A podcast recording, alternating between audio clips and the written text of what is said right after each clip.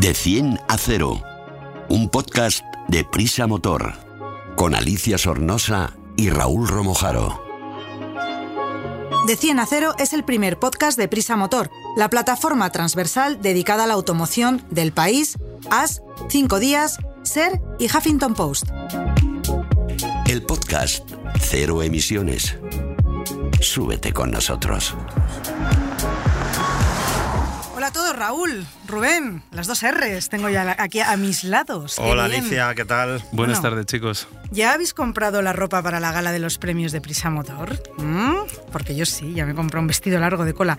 Hoy vamos a hablar de la fiesta que ya es inminente y luego, como has venido en moto, Rubén, pues nos cuentas con qué moto has venido. Que... Pero bueno, empezamos. Más que tecnología, más que eficiencia, más que conducción, más que seguridad, más que un podcast de motor.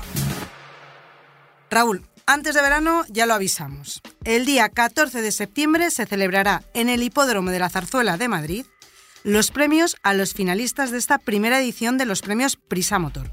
Unos galardones que se relacionan con los aspectos fundamentales del mundo de la automoción, desde el diseño, la sostenibilidad, la electrificación o incluso se premia a los directivos de cada marca. Bueno, de cada marca no, de la que haya ganado. Así es. ¿Hacemos un repaso a las ocho categorías? Pues sí, me parece muy, muy bien, Alicia, porque como bien dices, para nosotros, eh, para, para Prisa Media, eh, la empresa en la que están aglutinados todos los medios eh, para los que nosotros trabajamos, incluyendo este podcast, pues va a celebrar por primera vez un certamen en el que queremos reunir a todo el sector de la, de la automoción, que sea una gran fiesta de arranque de curso y de paso, como bien señalas, pues eh, otorgar una serie de galardones que están relacionados con las cabeceras de, de nuestro grupo y van a, a reconocer diferentes cualidades y aspectos de, de este mundo tan apasionante de la automoción. Y antes de que hablemos de, quiénes han sido los ganadores de estos premios y qué cabeceras los otorgan, eh, yo quiero contarles a todos los que nos estén escuchando que si se pasan por el hipódromo el viernes, por ejemplo, después de oír este podcast, van a poder verlos, ¿no? Porque van a estar ahí expuestos. Sí, bueno, el, el- efectivamente, el jueves ahí es la entrega de premios, el jueves 14, y luego al día siguiente, desde el viernes 15 hasta el domingo, eh, que ya sabéis que el hipódromo se ha convertido, aparte, obviamente, por las carreras de, de caballos, en un centro de ocio en el que muchos madrileños a- se alcanza, porque se acerca, perdón, porque está, está fresquito, es un sitio muy, sí. es un sitio muy agradable, pues allí van a estar los, los coches ganadores para que el público que asista al hipódromo pues los pueda ver de cerca, conocerlos y adelanto que algunos coches, como ahora veremos, son realmente chulos, algunos primicias en España y, muy interesantes. Emoción, intriga, dolor de barriga. Empezamos con el primero, que yo ya quiero saber quién ha ganado, por ejemplo. Empezamos por el que han otorgado los lectores, el HuffPost.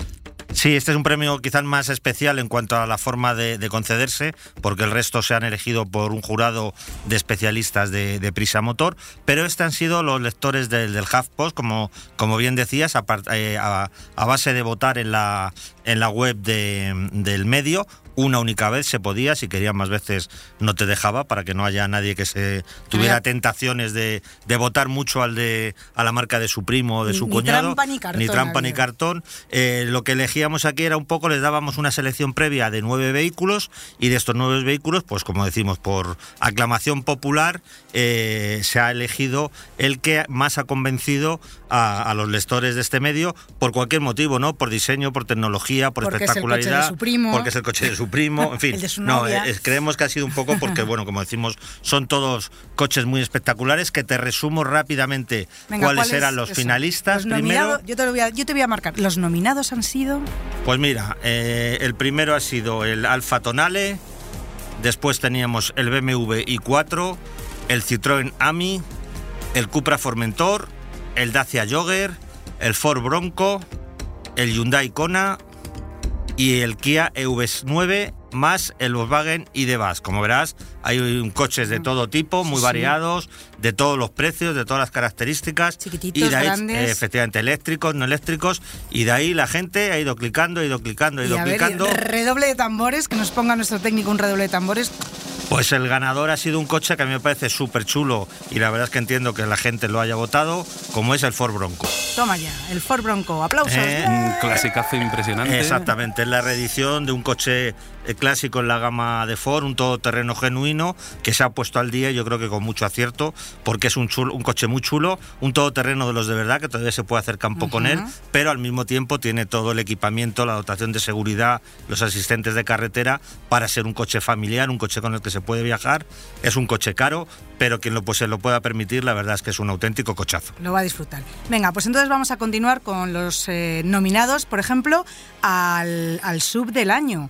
Eh, que lo entrega la revista S Moda, al, más mono, ¿no? A lo mejor al más fashion. Bueno, en este caso lo que hemos pretendido también era que, es el segmento de moda, el segmento que más se vende, es un coche poderoso, un coche grande y bueno, pues un pequeño guiño hacia, hacia las conductoras, pues en cierta medida eh, empoderarlas como, como parte eh, esencial del tráfico, de la circulación, pues hemos querido que este premio del, del sub de moda lo otorgara, como tú bien dices, la, la revista está ese moda, que además le pega, le pega mucho, ¿no? Le pega, todo, claro, le pega la definición. Venga, pues, Había... pues, espera, espera, que te voy a decir. Ah, Los nominados al sub de moda son... El Jeep Avenger, el Renault Space y el Toyota CHR. En este caso, solamente hemos dejado, aunque hubo una selección previa, en cada categoría tres candidatos y de estos, tras una deliberación del jurado, hemos elegido el ganador. Y el ganador es. El ganador es el Renault Space. Toma, ¿Eh? un clasicazo también. Sí, ¿eh? pero que ha cambiado, ha cambiado mucho porque ya sabes que el Renault Space antes era un monovolumen, los monovolúmenes prácticamente han desaparecido, del mercado y las marcas, algunas de ellas como Renault, los están transformando en un coche tan tecnológico, tan avanzado, eh, tan capaz en este caso de habitabilidad como es el Renault Space y realmente creemos que tiene todos los argumentos para ser un lanzamiento destacado de este año. Y es que creo que las mujeres la marca Renault nos gusta mucho. el También, diseño. ¿no? Yo creo que es una, una marca que sí, no sé Sí, por es qué. conocida, da fiabilidad, ¿no? Sensación el de diseño fiabilidad. eh, de- no es una cosa agresiva, son bonitos. Bueno, bueno, bueno. Pues vamos a hablar ahora de diseño, que lo entrega la revista Icon. Icon. O Icon. Sí. Sí, Icon. Bueno, Icon. Venga, Icon, que sabemos inglés. Venga, la revista Sí. Icon. Es que ¿Cuál- Icon suena peor, ¿no? Suena peor, sí. Vamos, esto siempre he querido hacerlo, ¿eh? Y los nominados son...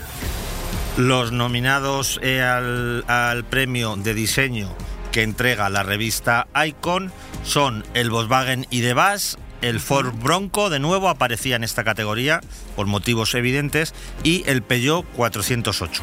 Y el ganador es... Pues en este caso también tenemos un coche que yo creo que lo merece absolutamente, como es la ID.Buzz de Volkswagen. Ah, es que claro. contra Eh, Otro, chula, otro, ¿eh? otro mi- otro mito que se ha reinventado. Sí, otro mito reinventado, muy chula, sí, es, es una igual, una adaptación de un nombre clásico a los tiempos modernos, un coche totalmente eléctrico, con un diseño que realmente llama la atención por la calle cuando la hemos tenido probando, todo el mundo se para a mirarla, fotografiarla, tiene un aspecto simpático pero a la vez moderno, yo creo que realmente es muy muy merecedora de, de este galardón, porque pocos coches que se han lanzado este año son tan rompedores y al mismo tiempo respetando un concepto clásico como es el de la clásica eh, Volkswagen. California, eh, o las T1, las T2, 3, bueno, hasta la actual generación. Y yo creo que han sabido interpretar magníficamente eh, eh, lo que es esa filosofía de una furgoneta simpática y a la vez muy capaz. Pues muy chula. Oye, y ahora vamos con el premio que ha entregado Los 40, esta emisora de radio que todos hemos escuchado y seguimos escuchando hasta el infinito y más allá, que han entregado el coche urbano. Sí. Y los nominados son... Los nominados a esta categoría, que también es importante porque, bueno, la ciudad sigue siendo un entorno, aunque cada vez nos pongan más limitaciones, pues en el que muchos nos desenvolvemos con, con el coche. Es una categoría muy competida. Hacer la primera selección ya fue difícil y en ella estaban el Toyota Yaris Cross, el Peugeot Ajá. 208 y el clásico también Fiat 600. Oye, que de nombres conocidos hay entre todas Mm. estas nominaciones. ¿eh? Sí, sí. Y el ganador al coche urbano entregado por los 40 es... El Peugeot 208. ¡Toma ya! Es un nombre clásico, como tú bien decías, eh, con un diseño que a mí particularmente, particularmente perdón, me parece muy, muy acertado.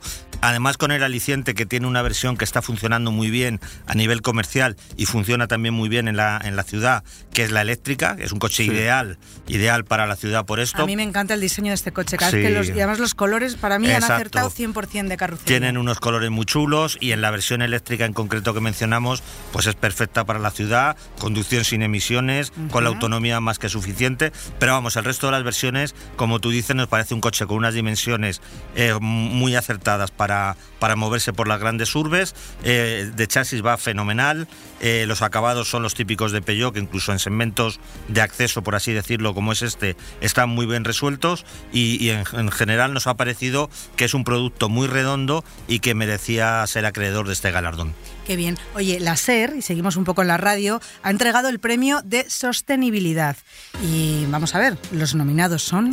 Pues mira, este premio Alicia era, está dirigido, como tú bien dices, a soluciones, tecnologías, incluso proyectos de, sostenibilidad y también a lo que es la próxima tecnología, eh, a, todo lo que tiene que ver con hacerle más fácil la vida al usuario eh, a nivel de conectividad, a nivel de seguridad, eh, a todos los niveles para que estos coches cada día sean más mm, fáciles de llevar, más agradables y por supuestísimo más seguros.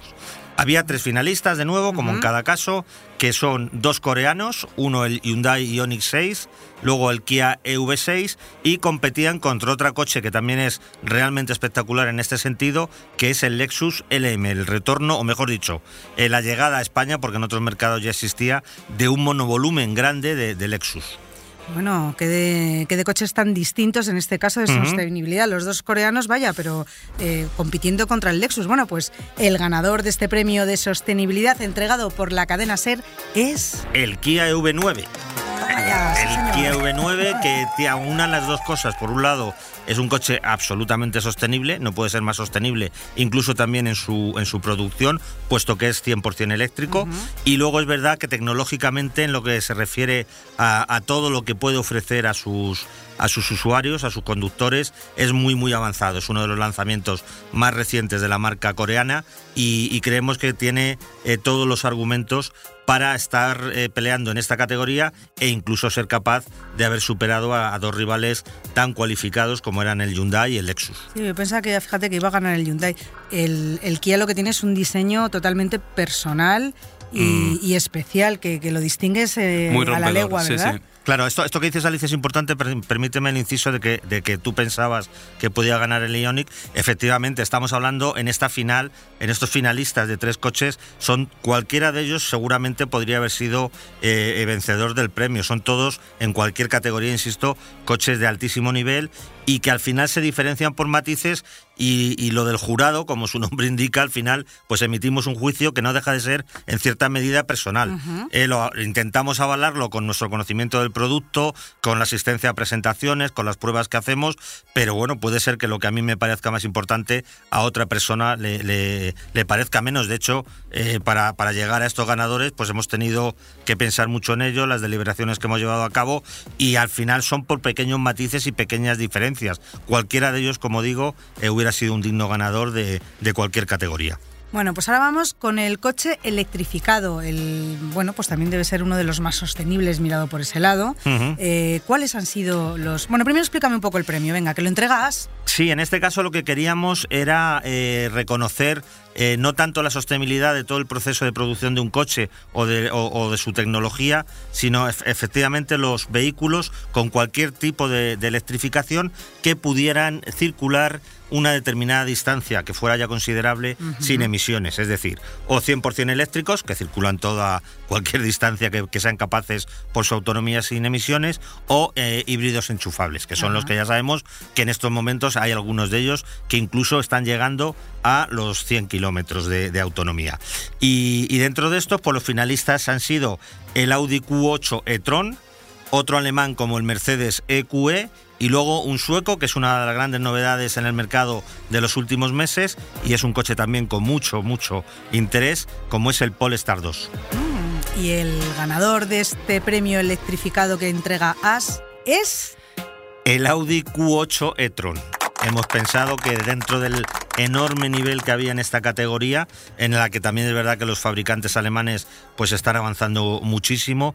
Eh, nos parece que el, que el Q8 eh, tiene unas características, un equipamiento, un comportamiento, un rendimiento que, realmente son, son espectaculares. Vuelvo a insistir, ¿eh? el Mercedes EQ es un magnífico coche y luego el Polestar 2, aunque está en posicionamiento un escalón por debajo de estos, pues también hubiera sido un ganador sin duda digno. Pero creemos que en conjunto el, producto de Audi es, por decirlo de alguna manera, más redondo.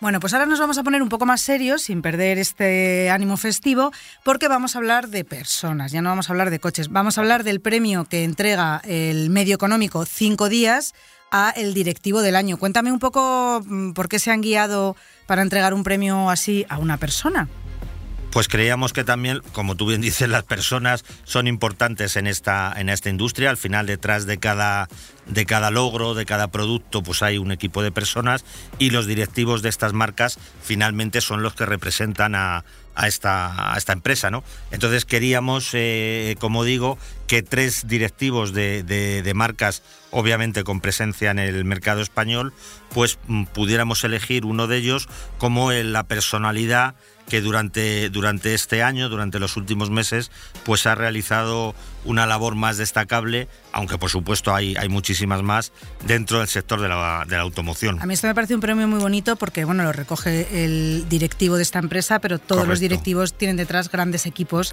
para, para poder realizar este trabajo. Así que al final es un premio del que tienen que estar, las nominaciones simplemente tienen que estar muy orgullosos todos los equipos de estas marcas. ¿Qué marcas son? Pues por eso te decía que precisamente nosotros relacionamos al directivo, como, como bien señalas, con, con la marca, en el trofeo que van a recibir, que es un trofeo muy chulo que se puede se podrá ver en la, en la web del motor y por supuesto el día del evento. Eh, aparece el nombre de la, del ganador y como digo, la marca a la que representa. ¿Nominados? Nominados son Miguel Carsi, de, es el presidente de Toyota España, Sebastián Guigués, que es el director general de Renault en España y Portugal, y Wayne Griffith, que es el presidente mundial de SEAT y Cupra. Y el ganador de este premio directivo del año que entrega cinco días es... Pues es Wayne Griffith de SEAT y Cupra. Pues un aplauso para él. sí, la verdad es que, bueno, ciertamente todas las elecciones han sido no han sido fáciles, nos han llevado tiempo, discusiones y no ponernos de acuerdo, porque cualquiera de, ellos también, como decimos, insisto, y muchos otros que, que han estado en, en, la selección, en la selección previa, pues hacen muchísimo por, la, por sus marcas en particular y por la industria del, automóvil en, general. ¿no? En el caso de Griffith es eh, la persona que está haciendo un enorme trabajo por mantener SEAT como una de las marcas de referencia del mercado español, pero además yo creo que es muy meritorio cómo están posicionando Cupra. Cupra sabemos que hace unos años era una submarca de coches deportivos dentro de SEAT, se decidió que iba a salir de ahí para ser una marca con entidad propia y bueno, no parecía fácil porque lanzar una marca desde cero con un nombre desconocido, productos desconocidos, pues tiene, tiene bastante, bastante curro, ¿no? Eh, y sin embargo, en dos años han conseguido que sea, que sea un auténtico fenómeno de ventas, muy aspiracional. No venden más, yo creo, porque no tienen coches, porque hay mucha gente que quiere tener un Cupra. Eh, son, son muy bonitos, tienen versiones electrificadas, muy dinámicos, con cierto talante deportivo. Están haciendo una promoción de, de la marca y de, y de sus coches que yo creo que están consiguiendo que la gente tenga interés y tenga ganas por tenerlo. Gente joven, además, que Mucha es lo gente joven, efectivamente. Sobre todo considerando que para la gente joven es un producto, como digo, bastante aspiracional, porque dentro de todo no son coches especialmente baratos. O sea, SEAT se ha quedado, digamos, como la marca, la marca popular, la marca generalista, y Cupra es la marca más premium y más de, de como digo, de ambición dentro del, del, del, grupo. Me recuerda mucho cuando nosotros éramos jóvenes, y aquí ya nos van a pillar y van a saber la edad que tenemos, que SEAT era una de las marcas que más nos gustaba por el Ibiza, que también lo posicionaron de una manera tremenda y mm. todos queríamos tener un SEAT Ibiza. Claro. Y ahora, bueno, pues con Cupra y con, con los anuncios que ha hecho, por ejemplo, con Rosalía, es que, vamos, tela marinera. Yo sí puedo romper una lanza un poco de mi otro que, camino, que es el diseño. El, equipo de diseño de Cupra... Eh,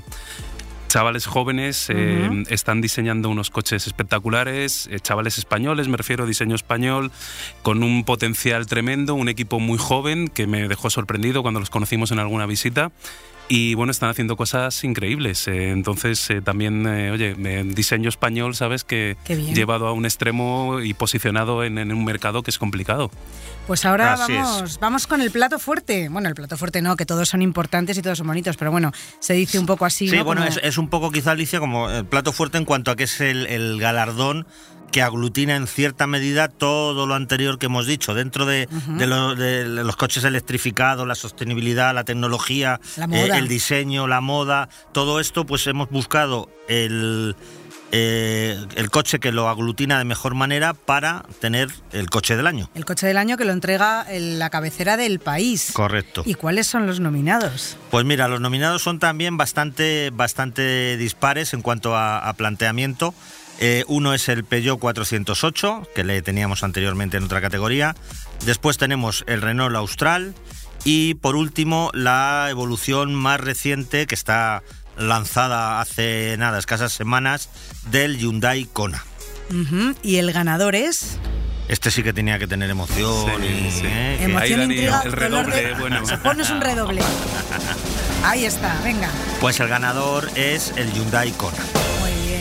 Un aplauso para Hyundai, bravo, bravo. Sí, la verdad es que, que, claro, puede parecer curioso, ¿no? Que al final eh, sea un coche, digamos, como más, más común, más accesible, eh, más generalista, el que, el que seleccionemos como el coche del año dentro de esta cantidad de automóviles que hemos mencionado y muchos más que como digo se quedaron en la selección previa, pero realmente aquí lo que hemos intentado poner en, en valor es precisamente ese equilibrio general. Un coche que acaba de, como digo, de ser lanzado con un diseño totalmente, totalmente nuevo, en un segmento muy competido y en el que esperan tener una gran cantidad de ventas, con tecnologías de todo tipo, porque ahora no existe en el lanzamiento, pero habrá una versión, eh, una versión eléctrica, un coche polivalente, un coche que se puede usar tanto gente joven eh, como, como una familia, como alguien que ya no necesita eh, pues tanto viaje y tantas prestaciones, una persona más mayor y tiene un cochecito que realmente cumple sobradamente con sus expectativas. En fin, que nos parecía un producto muy bien rematado, muy bien acabado, muy redondo y, sin desmerecer, por supuesto, a los otros dos, que insisto por enésima vez, perdonadme si soy pesado, podían haber sido ganadores de, este premio, pues nos ha parecido que es, que es un, digno representante de hacia dónde va y qué puede ofrecer eh, la industria de la automoción. Muchas gracias Raúl. Recordaros a todos los que nos estáis escuchando que todo esto lo vais a poder ver desde ya en elmotor.com, que desde allí vais a poder seguir esta entrega de premios, vais a poder ver esta gran fiesta y que a partir del viernes, el viernes siguiente a la emisión de este podcast, vais a poder pasar, si queréis, que además os lo recomendamos, por el Hipódromo de Madrid a tomar una cervecita, un vinito, a cenar algo y a ver todos estos coches que van a estar ahí expuestos y, eh, que Raúl está haciendo una sí, no, te estoy haciendo una seña que el viernes siguiente nos referimos, eh, perdón, el viernes siguiente, pero es el jueves 14. Jueves 14 porque, es la fiesta. Claro, efectivamente. El viernes pero 15. Que el viernes, exactamente, el viernes 15. Pero que este podcast que estamos grabando es el que corresponde a la primera semana de, septiembre, con lo cual eh, la fiesta es en, la siguiente, el, jueves 14. Como bien dices, ese día habrá en la página web del país, y perdón, del motor, en el país y en algunas otras cabeceras, un stream una transmisión en directo, sobre todo del, evento de entrega de premios. También habrá algo de la fiestecilla que tendremos, que tendremos a continuación, pero con las personalidades que estén allí. Pero sobre todo para ver bien, bien, bien los coches, eh, habrá, habrá este directo en vídeo y luego, por supuesto, pues en todos nuestros medios, información al respecto. Yo, yo quiero, para rematar lo que ha dicho Raúl, que entiendo los que entregan los Oscars, lo difícil que es, porque deliberaciones sesudas y estresantes, es que podía haber ganado cualquier coche en cualquier categoría. O sea, ha costado mucho y tiene razón Raúl porque eh, coches malos no hay, básicamente. los malos no están ahí. Claro, entonces, entonces es verdad que, que, ha costado mucho llegar a dar un ganador en cada categoría porque, era complicado.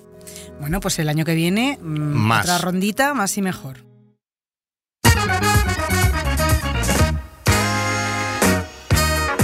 Te analizamos un vehículo De 10 a 0. Hoy Rubén nos trae la prueba de una moto de origen chino. Pertenece a un grupo industrial chino llamado Lozin, que produce al año más de 2,5 millones de motocicletas y 3 millones de motores desde mediados de los años 90.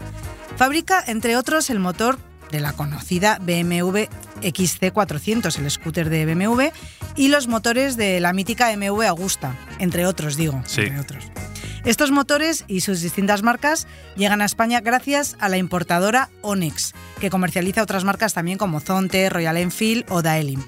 Eh, Rubén, nos vas a contar cómo es uno de sus modelos estrella, que además es estrella porque yo estas motos las he estado viendo un montón este verano, que es la Vogue 350. Vogue, mira Sí. qué bien que nos lo cuentes y nos lo. Eh, yo, Boge. sí, pues, te- te- te- tenemos referencia a la revista de moda, pero, pero es Boge, como se dice. Bueno, como has dicho, siempre estamos trayendo, además, eh, vamos a decir un poco motos eh, más caras en cuanto a Ujú. poder adquisitivo, y es verdad que también la gente, eh, motos más de acceso, ¿sabes? Para, para contarles cómo Claro, funciona. y de y- cilindrada un poco más pequeña, que Exacto, siempre estamos hablando de exacto. 600 para arriba. ¿Qué tipo de moto es? Pues mira, es una Naked neo-retro, tal y como dice la página web de la... Pero vamos a explicar esto, que luego Sí, mi madre dice que decimos cosas muy raras en el podcast. Eh, una Naked es una moto sin carenado, en este caso no tiene ni siquiera cúpula. eh, es una moto muy limpia de líneas y lo de neo-retro, como dice la marca, en realidad pues es la mezcla, es algo que se ha puesto ahora de moda, que es mezclar el estilo y el diseño pues de algo reciente y clásico mezclado así un poco para, para, para dar con una moto, ya te digo, de líneas muy limpias y que, y que solo por el color ya impacta, porque la que Ajá. motopruebas que hemos tenido tenía un depósito así amarillo como muy, muy, muy reventón y, y la verdad es que la gente se fijaba bastante por ella por la calle. Una moto de diseño retro, pero moderna, de un color vibrante, de una cilindrada pequeñita y bueno, ¿cómo es? ¿Es cómoda cuando te subes encima? Cuéntame un poco. Pues mira, eh, podríamos decir que es una moto baja. Para mi estatura es una moto baja, pero Uy, esto sí que a mí- ayuda. a mí vendrá muy bien, Sí, es, es ideal para, para cualquier otro tipo de talla. Eh, vamos a decir que es compactita y estrecha, por lo cual cualquier persona yo creo que llega bastante bien con los dos pies al suelo, nada de estar de puntillas. Si tenemos que resaltar algo a lo mejor de su diseño, eh, el típico faro redondo clásico, ¿sabes? Que se ha puesto ahora tan de moda, eso retro, la vuelta eh, con, con iluminación full LED, evidentemente, pero, pero con líneas clásicas. Un tubo de escape también con salida alta, que a mí el tubo de escape me ha recordado, que esto os vais a acordar vosotros A dos, a una moto también que tuvo su punto neo-retro hace años, que era la Suzuki Bamban. ¿Os acordáis Ah, sí, aquella claro. con ruedas grandes y tal? Ujú. Pues el tubo de escape para mí, según lo vi, dije, ostras, eh, la forma donde está colocado en, en esta moto es, es diferente a la Suzuki Bamban, pero, pero yo lo veía muy, muy parecido. Así que esas son las cosas un poco más impactantes, vamos a decir, de su diseño, carrocería y tal. ¿Qué- ¿Cuál es el equipamiento más destacado? O sea, ¿Qué tecnología monta o no monta ninguna? Pues mira, podemos resaltar, como no tiene muchas cosas, eh, es eh, sobre todo su pantalla LCD de 5 pulgadas, eh, que se puede cambiar la, la iluminación, la retroiluminación de la propia pantalla. Cuenta con una toma USB, que ahora es característica, ya sabes, en cualquier moto moderna para poder Bien. cargar los instrumentos y dispositivos. Y la iluminación full LED en todas sus ópticas. ¿Qué motor lleva? Pues mira, aquí sí que encontramos un bicilíndrico que para la cilindrada que tiene, que es de 321 centímetros cúbicos, lo que hay, los, otros, eh, vamos a decir, competidores del mercado que luego veremos van con monocilíndricos, es un bicilíndrico de 321 centímetros cúbicos y 8 válvulas, desarrolla una potencia de 40,7 caballos a 8.500 revoluciones por minuto. También cuenta, que me ha parecido interesante, con un sistema de inyección electrónica de última generación de Bosch y embrague antirrebote, que es también curioso para una moto de cilindrada pequeña. ¿Y cuánto pesa? Pues yo creo que no debe mm, superar más allá de los 160 kilos, no te lo puedo decir ahora mismo, No, pero pues no es una moto pesada en ningún caso, con todos los llenados debe andar eh, sobre los 160, una cosa así. Pues entonces háblame de sus prestaciones y consumos que tiene buena pinta. Pues mira, la velocidad máxima supera con creces los límites legales. Yo creo, no, hemos hecho una prueba directa, pero debe andar sobre los 150, 155 kilómetros por hora, que en realidad no está nada mal para una moto tan compactita y que no tiene protección aerodinámica. El consumo homologado es de el que marca la, que señala la marca es de tre- 3,6 litros a los 100, aunque en la prueba se fue un poco por encima a los 4,1, 4,2, pero bueno, tiene un buen depósito de 12,5 litros que más o menos con esos consumos te permite hacer unos 330 kilómetros de autonomía sin pasar por la gasolinera, que está muy bien. Está muy bien. ¿Cómo se comporta? Para mí es un modelo netamente urbano. Sí que es verdad que para alguien que, que busque una moto de acceso, imagino que la va a utilizar para muchas más cosas. En ciudad se comporta estupendamente, al ser una moto bajita, compacta, se mueve entre el tráfico bastante bien. Si nos salimos un poco hacia carreteras de circunvalación, para gente que viva en las afueras de las grandes urbes, también es una moto que por la potencia que tiene y esa velocidad que puede mantener, eh, se puede desenvolver bien. Mm, Yo no la utilizaría como moto para hacer largos viajes, evidentemente, pero para carreteras, ya te digo, incluso de segundo orden, incluso carreteras de curvas, también es una moto divertida, lleva una buena suspensión eh, delantera con una horquilla invertida. tiene, tiene su puntito incluso de, de divertimento en carretera con curvas, o sea que creo que es una moto completa, más allá del, del ámbito urbano. ¿Cuánto cuesta? Pues mira, yo aquí sí que diría que es una relación calidad-precio bastante buena y bastante ajustado el precio. Ahora mismo se puede adquirir en los concesionarios oficiales de la marca por 4.769 euros con 5 años de garantía. Hay un 3 más 2 que si cumples los dos últimos, una serie de, de, de parámetros, los dos últimos años también son, eh, son te, te, te, lo, te los meten en la Te los meten, en la exacto. garantía. Te, te, los, te los eh. Amplían. amplían, Amplían. que no me salía. Mm. Y te dan ahora mismo, antes del 30 de septiembre, si la compras, tienes el seguro gratis el primer año también. Uy, pues hay que darse prisa. ¿Cuáles son sus rivales de mercado? Pues mira, yo diría que lo que te contaba antes, suelen ser monocilíndricos. Hay, por ejemplo, en cuanto a sea diseño también muy chulo, estaría la Benelli Leoncino, que está en 3.800 euros, o la Royal Enfield, que eh, que está en 4.300, un poquito más cara. Si nos vamos a superiores de precio, en cuanto a un poco más premium, tenemos la Honda CB300R, que ya son 5.600, o las Husqvarna, las Svartpilen y Bitpilen, que ya nos vamos a los 6.300 y 6.200 euros. Y algo más cercano a su, a su precio y del mismo grupo, como has dicho, sería la Zontes GK350, que estaría en 4.980 euros. ¿Para quién está indicada esta moto? Pues yo creo que sobre todo conductores de carnet A2, que es ya que por la potencia pueden conducirla este modelo sin limitar, y sobre todo que necesiten gente que necesite moverse de una manera dinámica por la ciudad y como hemos dicho, con pequeñas escapadas por las afueras. Para mí es un gran arma para sortear atascos, por ejemplo. Muy bien, pues muchas gracias, Rubén. Pues muchas de nada. Y así, como llegamos, terminamos nuestro podcast. En moto, poneros el casco, usar guantes y botas, chaqueta con protecciones para ir a trabajar y la moto os regalará más de dos horas diarias para que las gastéis en lo que queráis. Raúl, nos vemos en la fiesta. Nos vemos. Hasta la semana que Chao, viene.